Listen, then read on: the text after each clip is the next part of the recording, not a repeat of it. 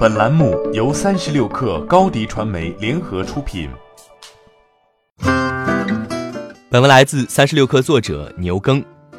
最近，杨浩勇在车好多集团总部谈起瓜子二手车的下一步战略，把重点从车价转向车况，没有中间商赚差价的时代即将远去。杨浩勇认为，在二零一六年车价不透明，瓜子二手车才能凭借没有中间商这个钉子脱颖而出。而超过百分之六十的消费者不再担心二手车买卖不出好价格，而是担心二手车质量问题。为此，瓜子二手车即将推出七天无理由退车、三十天车况保修等措施，并将二手车整备标准提高到三千元左右。公司将这套组合拳称之为“质量革命”。杨浩勇坚信，在今明两年二手车市场冬季，保障车况能将行业带入下一个阶段。瓜子二手车过去免费上门做车辆评估，但三四成的消费者单纯是好奇车价，并不打算交易。未来瓜子二手车将推行到店检测或象征性的收几十元钱，缩减评估师规模。在线下严选店方面，瓜子二手车也将把部分低价车做成电商模式，而不放在线下店展示，来缩减线下成本。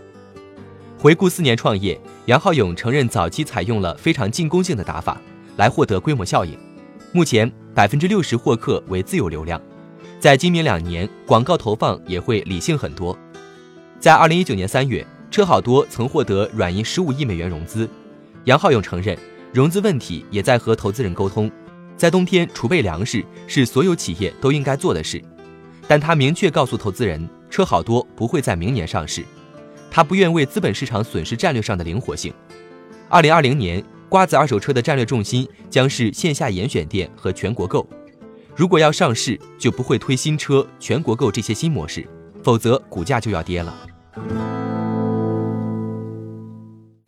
欢迎添加小小客微信 xs 三六 kr 加入克星学院，每周一封独家商业内参，终身学习社群，和大咖聊风口、谈创业，和上万客友交流学习。高迪传媒，我们制造影响力。商务合作，请关注新浪微博高迪传媒。